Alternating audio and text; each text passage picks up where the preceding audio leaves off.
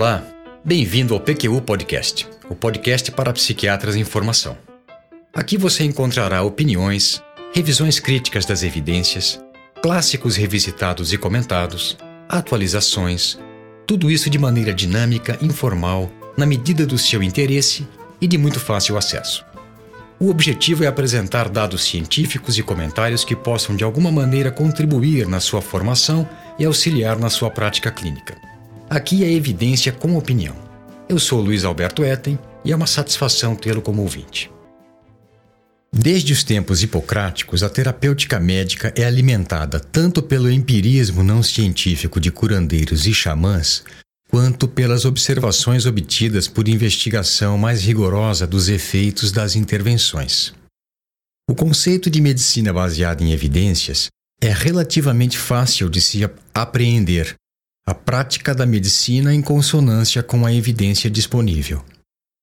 Esse não é, entretanto, o sentido específico que lhe foi dado no início da década de 90 na campanha empreendida pelo grupo canadense que iniciou o chamado Movimento Medicina Baseada em Evidências, qual seja, aperfeiçoar as evidências que subsidiam a prática da medicina com vistas a melhorar a qualidade do diagnóstico e do tratamento. Neste episódio do PQU Podcast, utilizarei a expressão com esse significado. Mas antes de continuar, eu quero lembrar que o PQU Podcast é uma iniciativa nossa, realizada com recursos próprios e que não recebemos qualquer tipo de patrocínio. Assine o feed do podcast. Se você está no iTunes ou em qualquer plataforma de podcasts, clique em assinar e você receberá automaticamente os nossos episódios em seu aplicativo. Participe também do nosso grupo no Facebook. Lá há espaço para discussões técnicas conosco e com outros ouvintes. O acesso a ele é simples e rápido. Basta se cadastrar em nosso site www.pqpodcast.com.br, onde você encontrará as referências citadas neste e em outros episódios. De volta à questão do movimento Medicina baseada em evidências. Ele se originou de um grupo da Universidade McMaster, no, no Canadá, e depois foi encampado por outros grupos e se internacionalizou. À primeira vista, esse movimento parece propor uma associação específica inovadora entre evidências, teoria e prática médicas. Ele não oferece, contudo, de fato, uma nova teoria científica do conhecimento médico, mas sim algo que poderia ser entendido como uma estrutura coerente de valor heurístico para o aprimoramento da prática da medicina, que explicitamente se preocupa com a natureza da evidência médica. O pressuposto central da medicina baseada em evidências, conforme essa proposta, é que a aceitação de algo como justificável ou cabível depende da credibilidade da evidência e da extensão em que se crê que tal evidência seja obtida por processos confiáveis. Objetivamente, Tal grupo propôs que as publicações mais recentes e atualizadas, especialmente ensaios clínicos controlados, ficassem no mais alto posto de hierarquia de valor e confiabilidade dos dados. Opiniões de autoridades no assunto, julgamento clínico e o raciocínio clínico mecanicista seriam menos confiáveis e por isso ficariam em posição hierárquica inferior. Apesar do sucesso imediato, pelo menos dois pontos da proposta original do movimento Medicina Baseada em Evidências suscitaram muita polêmica e foram revistos. Primeiro, a reivindicação de que estaríamos diante de um novo paradigma de prática médica foi deixada de lado. Isso porque desdenhava da longa tradição em medicina, calcada na busca incessante de melhoria da qualidade de sua base de dados. Também a supervalorização de resultados de ensaios clínicos e sua precedência sobre outras fontes de evidência foi amenizada, pelo menos no discurso. Por essas e outras, a definição de medicina baseada em evidências foi modificada para o uso consciencioso, explícito e sensato da melhor evidência disponível na tomada de decisões no cuidado de um paciente. Na realidade, essa definição poderia ser aplicada à boa prática clínica em qualquer tempo, desde muito antes da introdução da medicina baseada em evidências e mesmo da realização de ensaios clínicos. Talvez o desenvolvimento prático mais significativo do movimento medicina baseada em evidências tenha sido a colaboração Cochrane, fundado e patrocinado pelo governo do Reino Unido, e que no ano passado contava com mais de 40 mil voluntários no mundo todo, que produziram em média 400 revisões de ensaios clínicos por ano, sobre uma enorme variedade de abordagens terapêuticas em medicina. A consequência natural dessas realizações foi o aumento do interesse por diretrizes clínicas como meio de aprimoramento da prática clínica, tanto de diagnóstico quanto de tratamento, e, fundamentalmente, de disseminação da filosofia da medicina baseada em evidências. A medicina baseada em evidências também contribuiu com os esforços de reforma e atualização da ética médica e do aumento do profissionalismo na medicina, na medida em que a prática fundamentada na melhor evidência é central para essas áreas. Não se pode negar que, com o movimento medicina baseada em evidências, houve declínio do uso de procedimentos ineficientes, imprecisos, mal fundamentados e arriscados, cujo risco-benefício não sobreviveu ao escrutínio mais rigoroso. Por outro lado, ao restringir a visão do que seria evidência válida, enfatizando aquelas derivadas de ensaios clínicos controlados de eficácia e tolerabilidade, surgiram alguns efeitos colaterais imprevistos desse movimento medicina baseada em evidências. O primeiro é o fato de que uma diferença estatisticamente significativa, no sentido positivo, sugerindo então alguma vantagem em relação ao grupo placebo ou aos outros grupos de tratamento, pode não ter relevância clínica.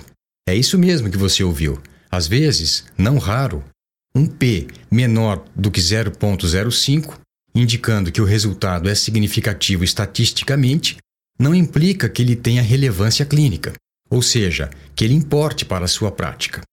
Perturbador, não é? Tanto que decidi preparar um episódio sobre essa relação nem sempre linear, a significância estatística versus a relevância clínica, para o PQU Podcast. Em breve ele irá ao ar. Também é fato que o número de ensaios clínicos aumentou consideravelmente. Pena que o ganho qualitativo não tenha sido equivalente. Isso porque há maneiras de se corromper um ensaio clínico, de enviesá-lo, para obter resultados que atendam a interesses outros que o rigor científico e o progresso da terapêutica. E não nos esquecemos das distorções de publicação. Não sejamos ingênuos. Estudos com resultados negativos, que não estejam de acordo com a hipótese testada ou com os interesses, mostrar que um novo medicamento funciona, por exemplo, não são tão publicados quanto os que mostram resultados positivos. Essas duas práticas, o aumento de ensaios clínicos corrompidos, mas metodologicamente defensáveis, e o viés de publicação, sistematicamente feitas durante anos, são as bases do que alguns denominam de indústria da ciência, que funciona da seguinte maneira: inicialmente identifica-se ou se cria, não importa muito, um nicho de ação preferencial de uma abordagem terapêutica, quer seja um novo medicamento ou um novo procedimento. Em seguida, são feitos estudos sobre a presumida eficácia. Oito ou dez anos depois surgem as meta-análises, a compilação de estudos que validam e reforçam a indicação proposta. Até há pouco tempo, as meta-análises eram feitas somente com resultados de estudos publicados. Atualmente, faz-se um esforço considerável para que isso mude. Um exemplo bastante ilustrativo na nossa especialidade é o medicamento comercializado nos Estados Unidos como Simbiax, a combinação de fluoxetina e olanzapina, cuja eficácia no tratamento de depressão, resistente refratária foi presumida pelo laboratório, que patrocinou então vários ensaios clínicos que validaram essa indicação. Hoje em dia, essa associação é tida como de primeira linha no tratamento de casos de depressão bipolar e com sintomas psicóticos. Será que também não funcionaria bem a combinação de antidepressivo tricíclico com haloperidol? ou de outros inibidores de recaptura de serotonina com risperidona? Pois é, mas essas associações não foram estudadas com o mesmo rigor e extensão. Eis aí como essa indústria, a indústria da ciência, interfere na prática clínica. O que lhe parece mais seguro, caro ouvinte? Utilizar uma combinação que foi bastante estudada ou uma variação dela embasada no mesmo racional por sua própria conta e risco? A produção da indústria da ciência, como também em proporção difícil de quantificar, a de pesquisadores e instituições movidas por interesses mais elevados, científicos na sua acepção mais pura, fez com que o volume de evidências, especialmente as compiladas em diretrizes clínicas, aumentasse de modo incontrolável. Tem para todos os gostos, mas como que niveladas por baixo, sem uma graduação de complexidade que atenda aos diferentes estágios de formação e respectivos níveis de experiência nos médicos a quem pretende auxiliar. Indo um pouco mais além, Embora a abrangência dos estudos tenha aumentado e preenchido algumas lacunas, muitas outras permanecem para as quais não se tem muita coisa além de experiência clínica e bom senso. Mesmo porque é difícil imaginar que tudo possa ser coberto. Medidas de desfecho, tais como mortalidade e morbidade e custo-efetividade, são dados relativamente simples de se avaliar. Mas elementos menos tangíveis, tão ou até mais importantes, podem ser difíceis de quantificar. Nessa categoria, nós temos, por exemplo, a qualidade da assistência, a vivência dos pacientes com a doença, o respeito pela dignidade humana. A informação proveniente de casos individuais, apresentações clínicas e necessidades terapêuticas particulares precisam ser consideradas como evidência crucial que devem ser integradas às outras no processo de decisão clínica. Além do que foi dito, um certo grau de incerteza está sempre presente na extrapolação de resultados de ensaios clínicos para os casos individuais, particularmente nos pacientes mais debilitados, com muitas comorbidades, que recebem tratamentos de várias modalidades e podem ter dificuldade de avaliar se o balanço custo-benefício ao tratamento é compensador. Finalmente, para não alongar a lista, temos que praticamente toda a pesquisa feita atualmente para subsidiar a medicina baseada em evidências é comparativa, ou seja, tem a ver com reavaliar as evidências disponíveis, usualmente na forma de revisões sistemáticas, para determinar quais as melhores. Isso é muito diferente da pesquisa básica e original, que visa explorar e descobrir novos conhecimentos. Mesmo cientes das limitações da medicina baseada em evidências, é importante lembrar que as alternativas a esse movimento não são isentas de problemas. Pelo contrário, são muito mais frágeis e algumas representariam um retrocesso. Num artigo singular e bem-humorado publicado em 1999 no British Medical Journal, David Isaacs e Dominic Fitzgerald propõem algumas opções a referência você encontrará no site do PQ Podcast. Segundo esses dois clínicos gerais, nós teríamos como alternativa à medicina baseada em evidências a medicina baseada em eminência. Quanto mais sênior o colega, mais graduado, menos importância ele dá à necessidade de coisas mundanas como evidências. A medicina baseada em veemência. Quando o volume e a intensidade das opiniões o grau de exaltação e o fervor dá lugar às evidências. A medicina baseada em eloquência, em que a capacidade de convencer pela palavra e pela elegância são os substitutos para a evidência. Temos também a medicina baseada em providência, quando o médico não tem ideia do que fazer a seguir e deixa a decisão para o Todo-Poderoso. A medicina baseada em difidência, em que o profissional incrédulo e inseguro trava fica bloqueado na hora do aperto e nem pensa em evidências. A medicina baseada em temência, quando o medo do litígio norteia as decisões. Esse é um potente estímulo para o exagero de investigação diagnóstica e no excesso de tratamento. E, finalmente, esses autores propõem a medicina baseada na onisciência, em que os médicos que tudo sabem não precisam de evidências. eu tomei a liberdade de acrescentar duas alternativas mais: a medicina baseada em indolência, quando as decisões são baseadas na lei do mínimo esforço, e em negligência, quando o descuido e o pouco caso substituem a boa prática.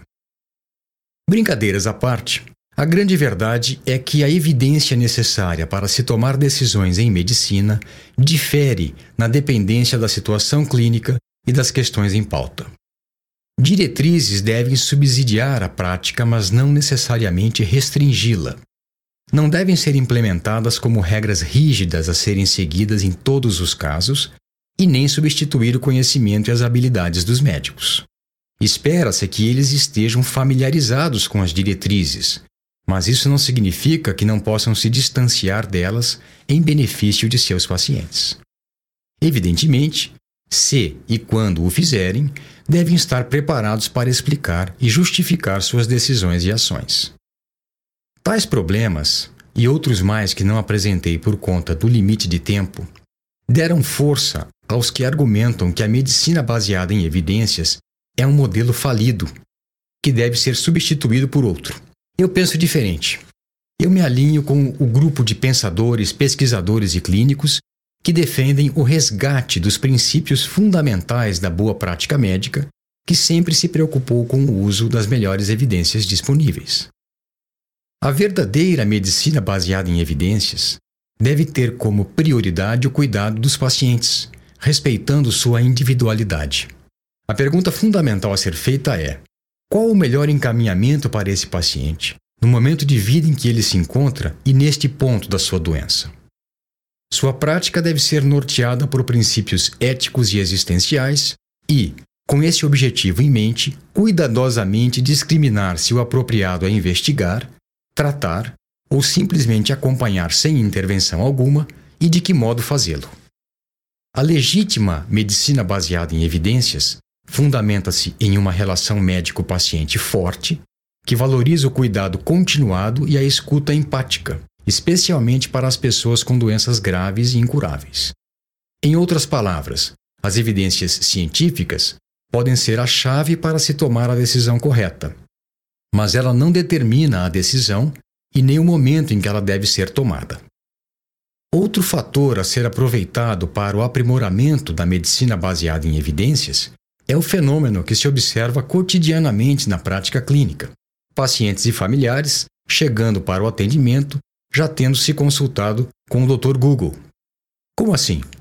Ora, exatamente eles, os pacientes, os maiores interessados em um bom atendimento, devem solicitar evidências de qualidade, objetivas, acessíveis, bem explicadas e aplicáveis de maneira mais personalizada, levando em conta o contexto e os objetivos de cada um deles.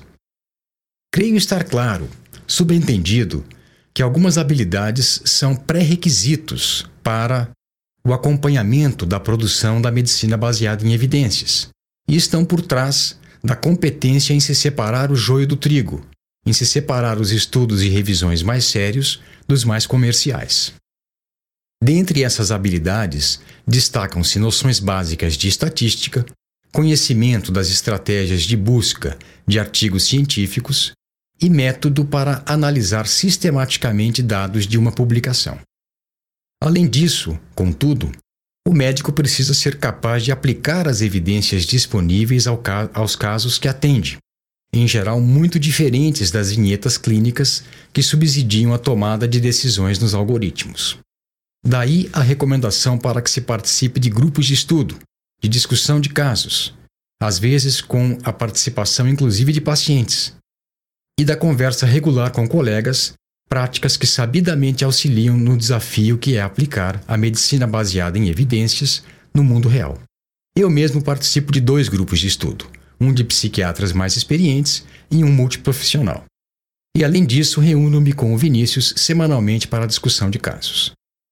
Em síntese, a medicina baseada em evidências de boa qualidade tem como prioridade o cuidado ético do paciente, necessita de evidências passíveis de individualização e em formato que médicos e pacientes consigam compreender, caracteriza-se pelo julgamento de um perito e não simplesmente na aplicação de protocolos, e implica em decisão compartilhada no contexto da boa relação médico-paciente, profissional e de base humanística.